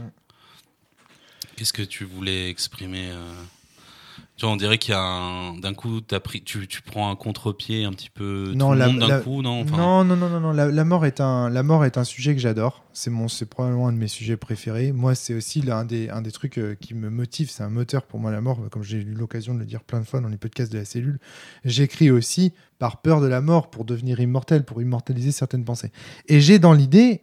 Et tu vas voir que en fait ça, a énormément de liens avec sens. C'est juste que tu les avais pas vus. Là maintenant que je vais t'en parler, ça va, tu vas dire mais oui, mais bien sûr. Dans Sens Renaissance, qu'est-ce qu'il dit Sens? Il dit dès le départ, il dit en fait, je suis des pensées. Je suis des pensées. C'est-à-dire que si vous avez des pensées similaires aux miennes, vous deviendrez moi. Et donc je suis immortel. Parce qu'en lisant ce livre et en pensant des pensées semblables à moi, vous me faites renaître. Donc l'idée que tu es la réincarnation de sens est déjà présente dès Sens Renaissance. Mais d'une autre manière de voir la réincarnation. C'est-à-dire, on va. Quelqu'un qui réussirait à cataloguer l'intégralité de ses pensées, à faire une photographie exhaustive de sa larme, et qui réussirait à faire en sorte que dans mille ans, une autre personne ait exactement la même photographie, pour moi, ce serait, serait réincarné. Puisqu'il n'y aura aucune différence, tu vois. C'est une expérience de pensée, bien sûr, ça n'arrivera pas. Ceci dit, quand on voit les données du nouveau télescope là, qui a remplacé Hubble, et qu'on voit que dans le monde, il existe dans une tête d'épingle au bout de notre bras des milliers de milliers de galaxies, on ne sait pas ce qu'il y a hein, dans l'univers. Donc, euh, qui sait que, euh, Peut-être qu'il y a un autre univers dans lequel, à un moment donné, dans mille ans, l'état de notre univers sera reproduit et donc nous nous réincarnerons en effet. C'est pas, c'est pas, c'est hautement improbable, mais ce n'est pas impossible. Donc euh, là, là, c'est comme, euh, enfin bon, bref. Là, donc la, la notion de réincarnation dans ce sens a cette, cette dimension de, il est similaire au sens où il a des pensées communes. Ils, sont des co- ils ont des choses en commun, etc. etc. Mais c'est pas c'est c'est pas ce que tu c'est pas exactement ce que tu voulais expliquer avec la réincarnation Non. d'Albion Non, non. dans euh, Météor. Là, là, je- là, ce que je voulais expliquer, c'est que Albion, en fait, a été tellement euh, gentil, je crois, avec Céline. Il me semble que c'est lui qui le guide et tout. Ouais, c'est ouais, un ouais. père un peu, un peu de substitution et tout.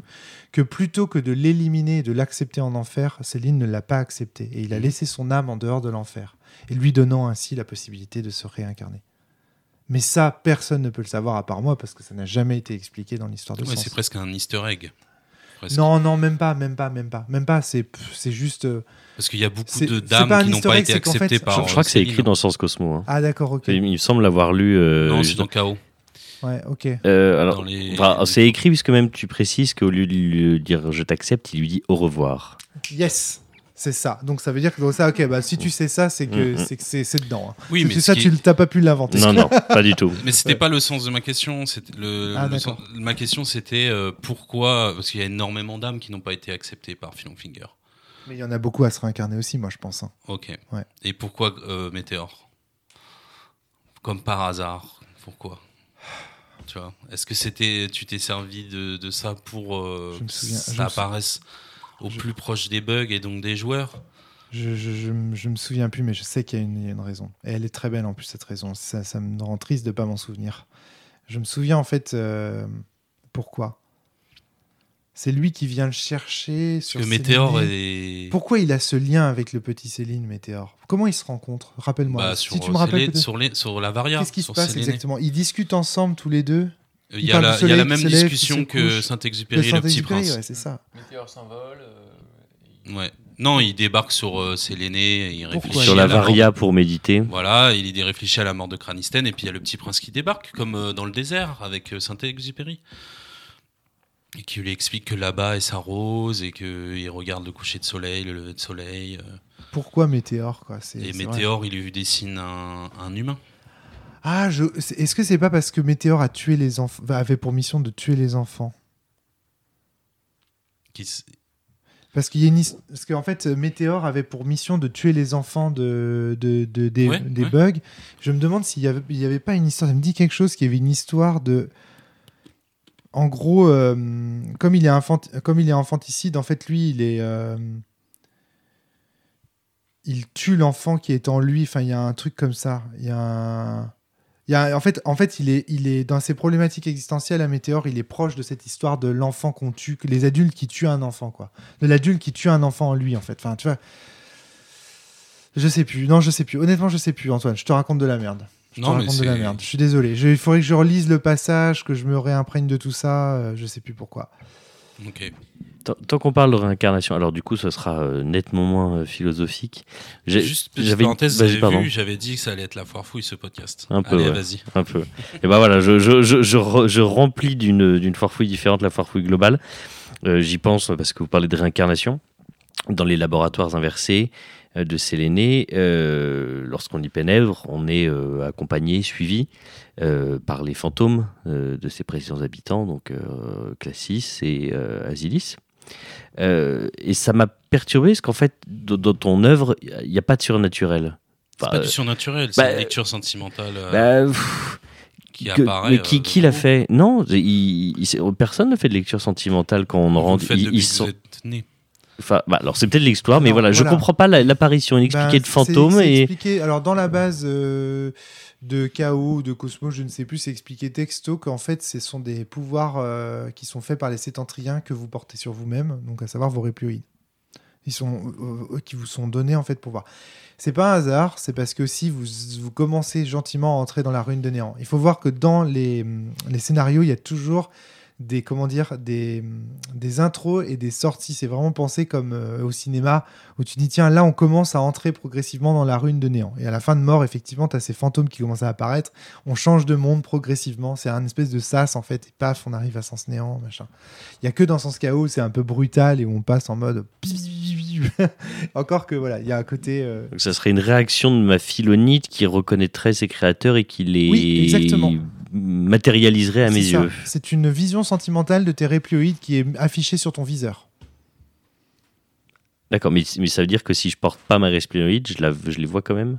Oui, tu les vois quand même parce que tu portes toujours ta respiroïde. t'as T'es en- elle est en toi, t'es en en Non, mais tu dis ça apparaît sur mon viseur, du coup ça sous-entend Oui, que j'ai oui, un viseur, mais. oui. Bah, parce que souvent, quand les joueurs l'explorent, enfin, en tout cas, moi, quand mes joueurs l'explorent, ils l'explorent en réplioïde parce qu'ils ont trop peur dans ce laboratoire. Ou au pire, c'est une, une- comme une espèce Sache de persistance rétinienne. jamais sa respiroïde. C'est vrai non, je- non, c'est vrai. C'est la que m'étonnerait pas de toi en plus. Non, non, non, si, je, je- la porte quand il la faut, mais j'en- suis très fier de ma respiroïde. Ouais. Mais euh, voilà, au pire, ce serait une espèce de persistance rétinienne, une projection sur la rétine, parce que euh, ma philonite qui est en moi projetterait sur mon fond d'œil quelque chose que du coup je verrais apparaître, non On pourrait le dire comme ça? Oui, voilà, c'est ça, exactement. ouais. Ok, bon, voilà, je me faisais juste cette histoire de pas- fantôme, ça m'avait. Non, non, non, non, Titillé. c'est pas des, c'est pas des fantômes. Hein. Euh, Classis n'est pas un fantôme d'ailleurs. Ça, il faut jamais lui dire ça. Ça le, ça le, ça le fâche quand on dit ça. Mais non, non, il n'y a pas de fantôme dans, dans le sens effectivement. Tout ça s'explique par la, la technologie. Mais bon, les sétentriens, il y a quand même des fantômes sur Mars. hein, et il y a quand même des fantômes, pardon, sur, euh, sur en enfer. Parce que quand vous passez dans l'ombre monde, vous voyez l'enfer de feu des sétentriens. Ouais, mais à la limite, on est en enfer. Ouais, ouais, je comprends. Mais bon, euh, il y a quand même du fantastique dans ce sens. Faut pas. Non, c'est vrai, c'est vrai. Mais, mais bon, le fantôme, il y a quand même une, hein. une, une symbolique. euh, c'est- le personnage symbolique du fantastique par excellence, le Alors fantôme. après, si tu veux, le, le, le, le- background de tout ça, en fait, c'est une scène qui m'a beaucoup été inspirée du château de Nibelheim dans Final Fantasy VII. Euh, et de plein de RPG comme ça, où dans, dans- on trouve ce procédé dans plein de Final Fantasy, en fait. Le coup des... Tu rentres dans une pièce Ouais. et tu vois les fantômes des PNJ euh, qui, se parlent entre eux et tout a un flash, en fait. Et en fait, ton, si tu veux, le- les, les- les- les personnages, les PNJ qui se parlent dans le passé sont en surimpression sur l'image. Beaucoup dans FF8 avec Laguna. Alors dans FF8, tu as plein de ça. Et là, en plus, FF8 se prête énormément à ça, puisqu'il y a l'histoire des GeForce qui ont effacé une partie de leurs souvenirs et Mm. compagnie. Donc euh, voilà, bon, le, scénario d'FF8, euh, je vous invite à le lire sur Wikipédia, c'est abracadabrantesque. Mais il y a quelques bonnes idées et quelques bons concepts dans FF8 quand même. Faut, il faut, admettre que c'est quand même, ça reste quand même un très très bon jeu. Mais, euh, mais voilà, quoi, il y a, enfin à l'époque c'était un très bon jeu. Maintenant il est daté, mais et dans, le château de Nibelheim, il y a cette scène incroyable où, où on voit Sephiroth qui lit les livres qui concerne en fait son, sa création, son existence, où il apprend en fait qu'il est un, une, une machine de guerre, une, créature euh, créée par l'ingénierie de la, de la Shinra. Et en fait, il se déplace vers les bibliothèques, il prend un livre, il le lit, et son image reste devant la bibliothèque qu'il lit. Et on voit une partie de Sephiroth qui se décale de cette image, qui va vers une autre bibliothèque, qui prend un livre, qui le lit. Et donc à la fin, ça donne cette espèce de multitude de Sephiroth qui sont dans cette pièce. Et ça lui donne ce passage, il a une aura. De toute façon, le passage dans le manoir de Nibelheim, de toute façon, le passage à Nibelheim, c'est le chef. Pour moi, c'est ce qui fait la grandeur de Final Fantasy VII. C'est l'anime, la, mise en scène de ça, quand on voit disparaître dans les flammes. Tout est là, en fait. Le château, il faut imaginer le château, le sous-sol de Nibelheim, c'est une espèce de spirale comme ça qui descend. La folie de Sephiroth et tout machin, tout, tout est symbolique, tout est profond. Enfin, oh, c'est incroyable. Qu'est-ce que t'as à dire, Alex, sur ça? Parce que Alex, il a fait le jeu pour la première fois il y a un an. Mais nous, tu vois, Romaric, je rejoins complètement Romaric, mais nous, Romaric et moi, on l'a fait, on était petits. Ouais. J'ai fait en Alors, 97 Je l'ai aussi. je l'ai fait il y a deux ans, c'était en plein, euh, plein confinement. Et je me suis dit, bon, allez, ça fait euh, 20, euh, 25 ans que tout le monde me saoule en me disant que Final Fantasy VII, c'est, c'est le meilleur, c'est incroyable, etc. J'ai joué comme ça, je vais être tranquille. Il y avait presque une partie de moi qui pensait ça, tu vois, pour dire, allez, comme ça, comme ça, ce sera fait. Alors, Émulateur, émulateur. Tu n'as pas fait cet infâme remake. Non, non, non, non. non. Non. Je lui ai dit, fait- euh, fais pas le remake, euh, sur émulateur. j'ai fait l'original en émulateur avec c'est des petits trucs qui, qui facilitent un peu le jeu, la, la sauvegarde quand tu veux, euh, le dialogue accéléré, des choses euh, qui te permettent un peu d'économiser quelques, quelques heures. Quoi. Euh, et j'aurais aimé peut-être y jouer maintenant, tu vois, pour voir un peu plus de, de sens, puisqu'à l'époque on n'avait pas du tout terminé sens. Ouais. C'était après post-sens néant, je pense. Ouais, je pense. Et donc j'ai pas peut-être pas fait les parallèles euh, parce que là vous en parlez comme si c'était évident pour vous. Moi j'ai pas forcément le déclic tout de suite. C'est surtout que c'est Je vois, marquante. Je vois les éco, 11 ans, je vois les éco-terroristes, je vois, je vois le, le- si Ouais. tu veux l'aura de Sephiroth, je vois les, je vois le, la, la structure du jeu qui est complètement différente euh, de beaucoup de jeux qui sortaient à l'époque. Mais j'ai pas la Madeleine de Proust comme vous avez vous. euh. Ouais, tu vois, là, il vient de parler voilà. du château. euh, c'est enfin, Ah oui, c'est mais un truc de ouf, quoi. Avec Sûrement, euh, sûrement. Clay, de Zach et tout. Enfin, c'est incroyable cette scène, quoi. Dès que tu rentres dans ce village, même encore aujourd'hui, quand je le fais, je me dis, ah, c'est le moment, c'est maintenant. Ça va être dingue.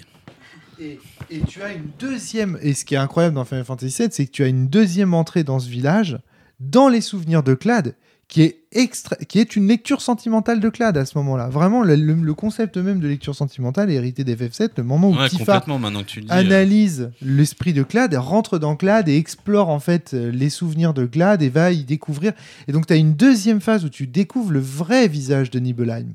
Parce que tu as l'histoire de Clad qui t'est contée, mais il ment à ce moment-là. Il ne raconte pas, il ouais. se ment à lui-même. Ce jeu, de toute façon, il... Non, mais je veux dire, il y a un moment donné, il faut quand même reconnaître, quoi. C'est incroyable. Et donc, quand tu revisites euh, Nibelheim, tu- que tu découvres la vérité, le moment où Tifa s'ajoute là-dessus et explique ses souvenirs à elle, et donc, ah, et là, tu fais, mais oui, mais bien des sûr. frissons, là. Oh là là, c'est ouf. C'est ouf. Les gros bandeurs de FF7. Gros bandeur de FF7 là. Mais non, mais là, là, si tu veux, Ah, on touche. droit, Non, mais dis-toi que Ouais. quand tu fais ce jeu que t'as 10 Ah ans, non, c'est non, ça c'est te ouf. J'imagine, marque au fer rouge. Bien sûr, non mais je. Et à l'époque, en plus, t'avais les cinématiques euh, de dingue, tu vois. Ouais. oh, ouais, Ah comprends. dans les flammes. là. non. Oh là là. Ouais. Là, tu sais que tu vas passer un sale quart d'heure. Alors, la scène de Nibelheim où, t'es- où tu combats à côté de Sephiroth, où toi, tu tapes avec ton épée, tu fais 15, et lui, il sort son épée, il fait 3566. Et là, tu fais. Ok. L'admiration que tu as pour lui, ce grand-père. Toi, tu es tout petit et lui, il est immense, il a une immense épée et tout. Il y a vraiment un côté. euh, euh, tu sens, en fait, dans l'histoire de Clad, qui est, qui est racontée, en fait, euh, au village de Calme, tu sens, en fait. l'aura de Sephiroth et le charisme de ce boss et il est inégalé hein. C'est pour moi aujourd'hui encore le plus grand le plus grand méchant de l'histoire du jeu vidéo certains citent Liquid Snake et etc oui non mais ils n'arriveront pas et je sais je connais bien j'aime beaucoup Metal Gear aussi j'avoue c'est vrai que Liquid Snake est très intéressant et tout mais je suis désolé mais euh, bon il y a Kafka aussi d'FF6 qui mais Bon, bah non, quoi. Enfin, c'est Sephiroth. Et, tout, et ça restera, à mon avis, pendant longtemps le plus grand méchant de l'histoire du jeu vidéo. Clairement. Clairement, clairement.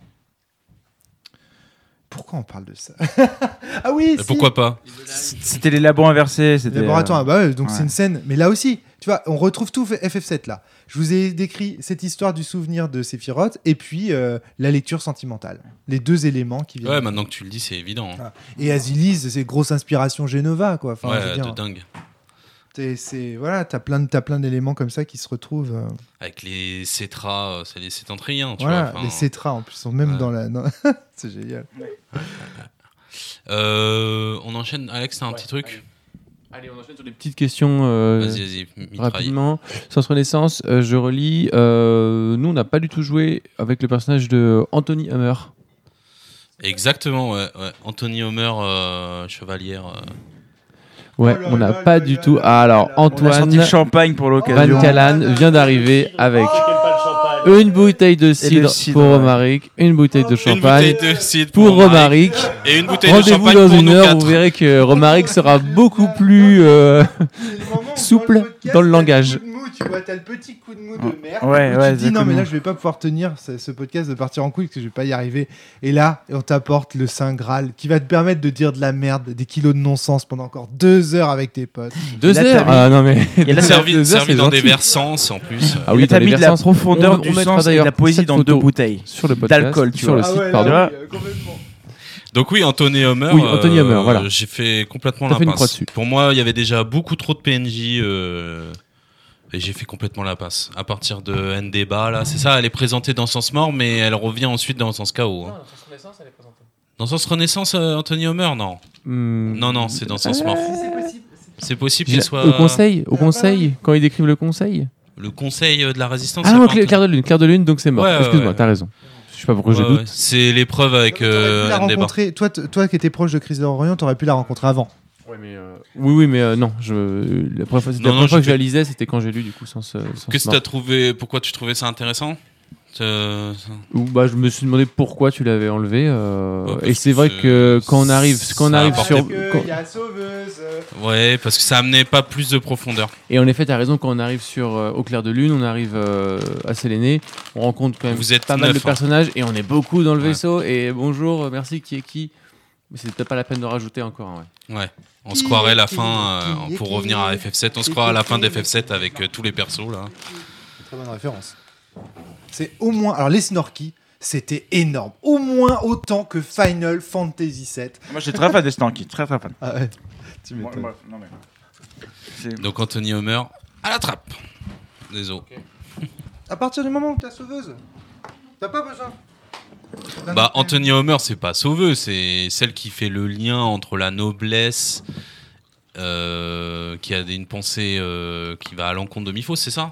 Je me souviens plus, c'est quoi? Elle a, elle, a sa- sa- elle a une porte aussi à la noble chambre. Elle a un siège à la noble chambre. Elle est Oui, chevalière. Oui, oui, elle est chevalière et elle, est, elle, est- elle, elle bon cache. euh, Et en plus, elle est étudiante euh, à l'université. C'est comme À ça Doxisteron, je, euh, je Non, crois. elle est ouais. étudiante, je sais plus. Euh, oui, je crois, je crois. Elle, est- elle est relativement jeune, ouais. Ouais, elle est très jeune. C'est une porte d'entrée. C'est une bug c'est de Séléné, porte d'entrée. euh, C'est une bug de Séléné. C'est une bug de C'est Séléné une bug de Séléné, ouais. Eh ben. Euh, T'as autre chose? Euh, oui, alors après, c'est peut-être des choses qui sont par rapport à notre partie. Donc, euh, Vas-y, vas-y. euh, pourquoi est-ce que euh, finalement euh, l'estrade n'est pas tué par le borne prétentieux? Alors, euh, si, que- il l'est.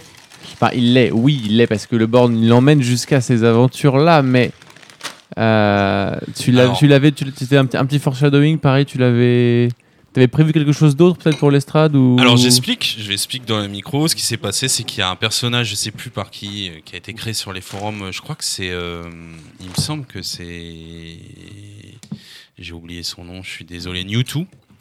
Euh, ouais, c'est Newtwo. Donc c'est. François Néron. François Néron. Un petit coucou à François Néron s'il nous écoute. Euh, on l'embrasse. Euh, super personnage de l'estrade, donc découvert pendant Sens Renaissance et qui a énormément matché euh, à notre campagne et qui a pris une importance euh, incroyable. Surtout avec Vad Kalan, hein. c'était son amant, son compagnon de, de combat, euh, son. Hein Qu'est-ce qui. C'était très très très très très fort quoi. Attends, attends. Alors attention. Raté. Déçu. Oh, le champagne n'a pas autant. euh, Bah, Il y avait une, euh, du coup j'avais fait pour. euh, Je vois une signification profonde. et j'avais fait une story de l'estrade où il est à Paris Et euh, une, liseuse de, une diseuse de bonne aventure lui lit les lignes de la main et lui dit qu'il ne mourra pas ce soir. euh, C'est seulement le borgne prétentieux, prétentieux qui lui ôtera la vie. Sachant qu'à ce moment-là, tu étais borgne et prétentieux dans la campagne. Alors, j'ai pas toujours été borgne, par contre. non, mais à ce moment-là, tu Ouais. l'étais. Ouais. Et, euh, et donc, euh, tu savais que il allait mourir de ta main. Oui. Un jour, à un moment donné. Ce qui était très triste puisque tu t'es énormément lié avec lui. euh, au point où c'était peut-être le personnage le plus- qui avait le plus de points de C'était lien le pendant très seul, longtemps. quasiment jusqu'à la peut-être à l'avant-dernière euh, Ouais. session, c'était le seul qui avait 10. Et après, histoire de marquer quand même l'accomplissement et on sentait la fin venir, j'ai mis 10 euh, à mes amis Bug, mais sinon c'était le seul qui avait 10. Et alors, qu'est-ce qui s'est passé? C'est qu'à la dernière bataille de Sans Chaos, d'ailleurs, il faut qu'on en parle juste après de votre petit plan magique. C'était euh, absolument incroyable. Euh. Une idée sortie du chapeau de nulle part pour euh, attaquer euh, Mars. Euh, pendant cette grande bataille sur Mars, euh, gigantesque et épique, euh, toi, Van Callen, t'étais aux prises avec pas hélium, avec hydrogène Hydrogène. le big boss, hydrogène. Et euh, l'estrade t'accompagne comme d'habitude, hein, comme toujours. Et qu'est-ce qui, ça se passe pas très très très bien. hein, il est très très puissant. Et l'estrade, qu'est-ce qu'il fait? Il, il se débarrasse de tous ses liens. Il te donne tous ses liens, sauf ces liens euh, qui le parasitaient, tu vois, au, plus profond, parce que c'était un être très torturé qui a beaucoup beaucoup souffert dans sa vie, euh, qui s'autodétruisait euh, pendant une grande partie de sa vie. Et euh, il débarrasse de tous ses liens, il t'en fait cadeau au milieu de la bataille, en te sauvant presque. Et il se fait, et d'ailleurs, il te sauve et il se prend un coup de beryllium dans le dos, je crois, je sais plus, il se fait transpercer et il meurt. Et au moment où il meurt, une tornade apparaît et il se transforme en quadrilla de mort et disparaît dans l'ombre monde. Et donc on se dit, bah alors c'est pas le borgne prétentieux, il est pas borgne prétentieux, Beryllium. et, euh, et à un moment donné, donc il disparaît. Voilà, on pense qu'il est mort. Et euh, il n'y a pas son cadavre. Tu, je crois que tu vois même pas qu'il est vraiment quadrilla de mort. Tu vois juste qu'il y a une tornade, il y a un truc qui se passe quoi. Et euh, Beryllium à un moment passe dans l'ombre monde. Bah, comme d'habitude, c'est un quadrilla, hein, il switch tout le temps et il revient pas. Il passe dans l'ombre monde, il revient pas, Beryllium. Et là, vous dites qu'est-ce qui se passe? Toi, t'y vas, Van Callan. Et là, tu je dé- le suis. découvrez que vous êtes dans la larme du quadrilla de mort, l'estrade. Une larme horrible où il y a des corps de l'estrade qui se font torturer. Donc c'est Hellraiser, quoi. Il y a des chaînes, des crochets, des. C'est la psyché, tu vois, de, du l'estrade qui n'a plus que des liens de feu. euh, De mort, en fait, Ouais, il a gardé que ses liens de mort. Ouais, tous ces traumas. Et il a emprisonné Hydrogène. C'était un piège. Hydrogène ne peut plus sortir de, de la larme de l'estrade. Il le retient prisonnier et l'empêche de revenir dans la réalité, dans la grande bataille. Et euh, il va falloir exorciser l'estrade.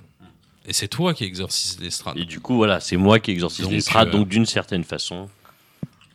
Mais la question de Alexandre reste. Euh, Est-ce que C'était tu prévu, prévu, voilà. ça Ou est-ce que tu pensais vraiment qu'à un moment, par une. Il, a- il allait falloir que je tue. euh, Non, ça faisait longtemps que j'avais euh, prévu euh, ça, ouais. Le quadrilla de mort, l'alarme et tout ça. Parce que c'était un, un petit. euh, Enfin, Donc, il a- pas pensé à ça. Il a fait son monologue, euh, tu vois, où- vraiment sur l'autodestruction. Sur, euh, mais il parle de toi, hein, d'ailleurs. Je me souviens plus, dommage, j'ai pas le texte, mais c'était assez beau, quoi. Non, c'était. Il te laisse un dernier message, tu vois, quand tu l'exorcises. Et tu, tu, vous tuez Beryllium dans sa larme, à deux, quoi, finalement. Et après, tu dois le libérer, l'exorciser, revenir à la réalité dans le combat. C'était un beau moment, hein, moi, j'ai trouvé, euh, de zigouiller Beryllium dans une larme euh, d'un quadrilla de mort euh, Ouais, ancien allié. hydrogène. Hein? C'était hydrogène, non, qui était enfermé? Oui, j'ai dit euh, Beryllium. Hydrogène, hydrogène. Donc voilà. Ok. C'est vachement match avec le bouquin. hein. Parce que quand tu vois comment ils réussissent à tuer euh, euh, Hydrogène dans le bouquin, c'est pareil. une- Ils se mettent tous ensemble. en fait, tous ensemble, ouais. Pour se servir les uns des autres, pour rebondir sur les uns Ouais, et les autres et pour dépasser en fait la, la, la oufissime. Et donc en fait, c'est très proche, tu vois. avec un Lestrade. C'est tellement Chevalier du Zodiac, excuse-moi, mais c'est énorme quoi. Lestrade qui se sacrifie en disant Je ne mourrai pas seul, hydrogène et tout, tu périras dans ma larme. Van Canal est seul qui peut m'exorciser et nous allons périr ensemble. Et c'est tellement beau avec ces deux hommes qui s'aiment. Parce que c'est Et ça, surtout qu'il est plongé dans une 10, larme, quoi. tu vois. Donc c'est en complète contra- contradiction avec la pensée d'hydrogène, tu vois. Enfin, même s'il est, au- il est conscient qu'il y a des liens qui existent et il, les- il le sait, hydrogène, qu'il y a des liens à plusieurs moments. euh, il n'y a pas que des faits pour non, lui. tout à fait, non, non, oui, tout à fait. Enfin, il le sait. Il sait qu'il Il y a feint de des liens. l'ignorer. Ouais. Disons-le comme ça. Mais là, c'est la première fois qu'il est plongé dans, la, dans une vraie larme de lien. Tu vois, enfin, il y a quelque chose. C'est, c'est presque une bataille euh, Elle était- onirique. Elle était totalement paniquée. À essayer de... Il y avait un côté, je crois que tu l'as décrit un comme homme, une hein. mouche. Ah oui, pardon. Ouais, dans Oui, une c'est- petite chose Là- fragile. Mais une mouche qui essayait de sortir, euh, qui se cognait au truc, qui était totalement paniquée parce qu'elle c'est découvrait. que Ouais. Hydrogène, c'est le dernier boss de- du jeu. Et en fait, c'est votre dernier combat ensemble. Et c'est votre. Et c'est. euh, Enfin, tu vois, c'est. Enfin, c'est une façon de se dire adieu. euh, Enfin, tu vois, c'est. Waouh C'est c'est vrai que c'est oufissime comme histoire. euh, C'est un- c'est une très belle fin pour l'estrade et, et du coup pour toi. Oh, toi, par contre, tu dois avoir le syndrome du survivant, mon pote. C'est un truc de dingue.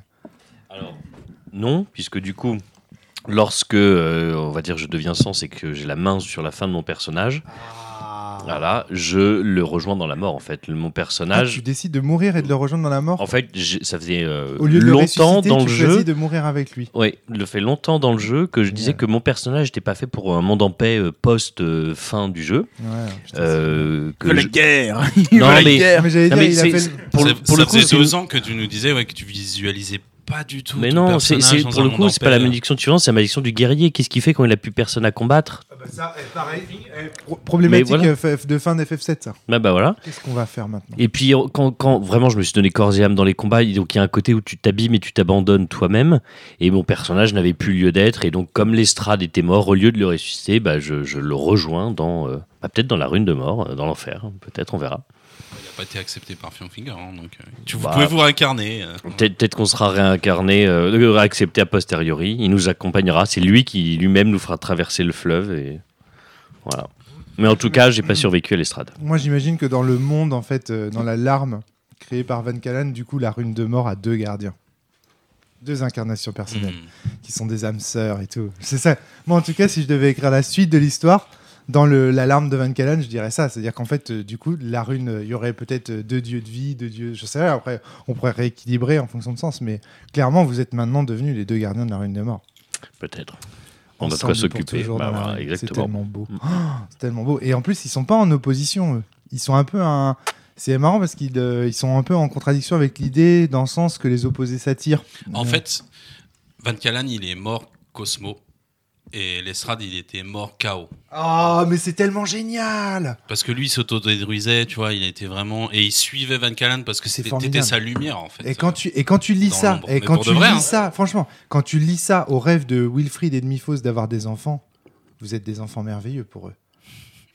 Tu vois ce que je veux dire? Vous êtes vous êtes vraiment euh, parce que vous êtes euh, l'un Cosmo, l'autre Chaos, la mort tous les deux, etc.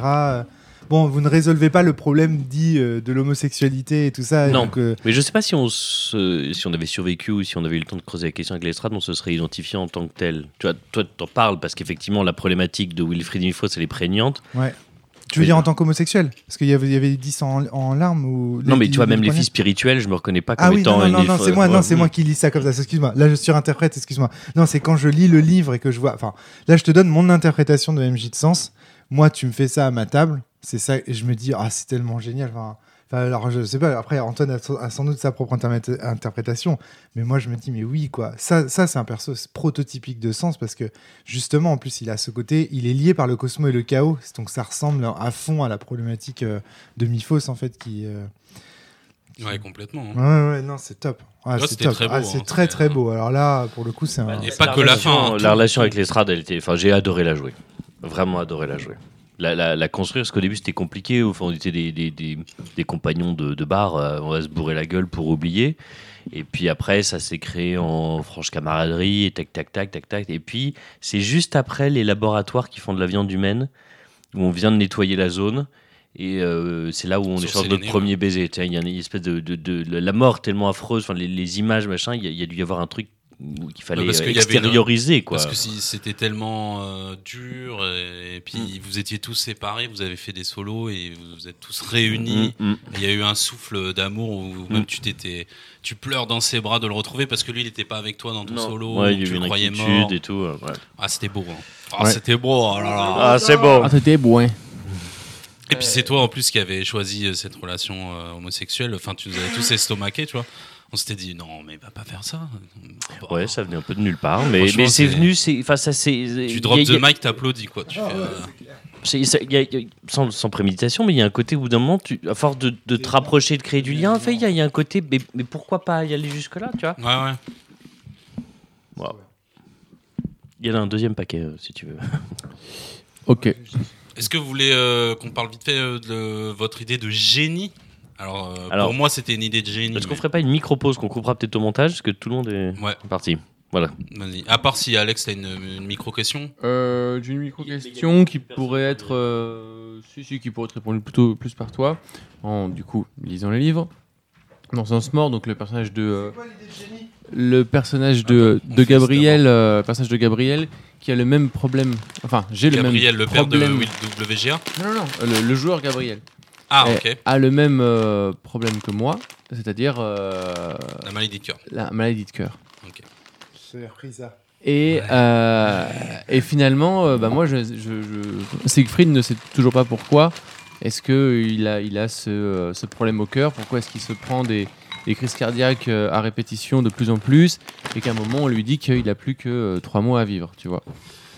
Euh, C'est le moment où on révèle les arcanes. euh. on, a, on, a, on a quand même cherché là-dessus qu'on était avec les Némésis. Merci de m'analyser, merci de faire euh, toutes les batteries de Sachant test. que t'as eu ça après le combat contre Lithium sur Séléné. Oui, et exactement. t'a saisi Exactement. ton armure avec ses cheveux. Il a réussi à pénétrer dans ton armure. Ouais. Bon, t'étais encore dans la réalité, donc t'es pas Et d'un choc. Mais Pendant, pendant longtemps, moi, je me suis. il t'a enserré le cœur. Tu vois.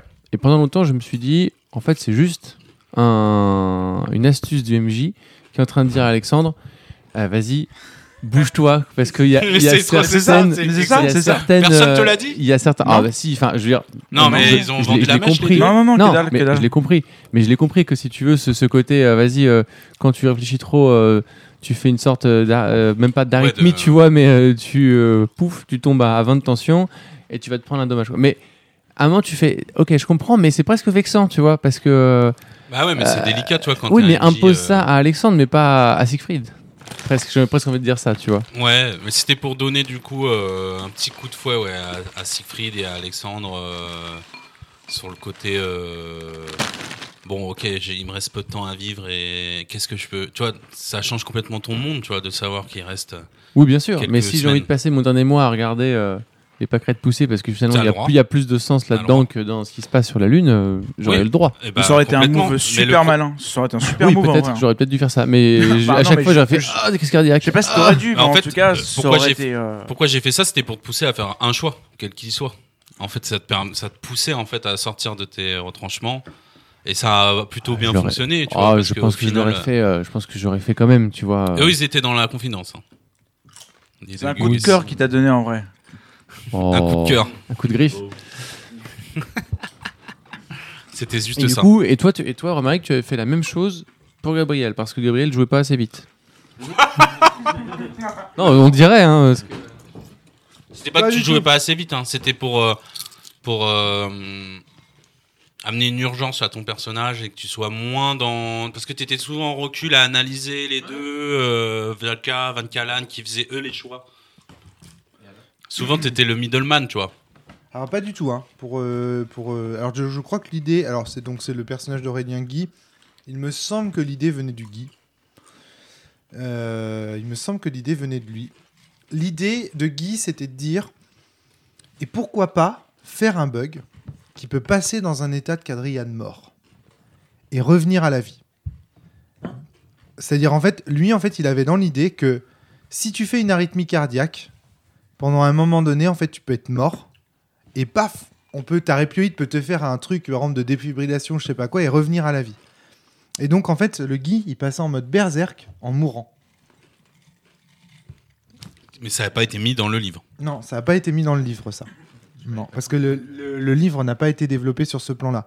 Mais effectivement, il y avait ce côté où. Parce que je crois qu'il avait dû voir Berserk, je crois, la série, ou je sais pas quoi, à ce moment-là. Mais il me semble que ça, ça, résonne avec euh, des, ces lectures de Berserk. Il se dit Ah, ça va être trop cool, je vais faire. Moi, mon concept de personnage, mon bug, ça va être un Berserk.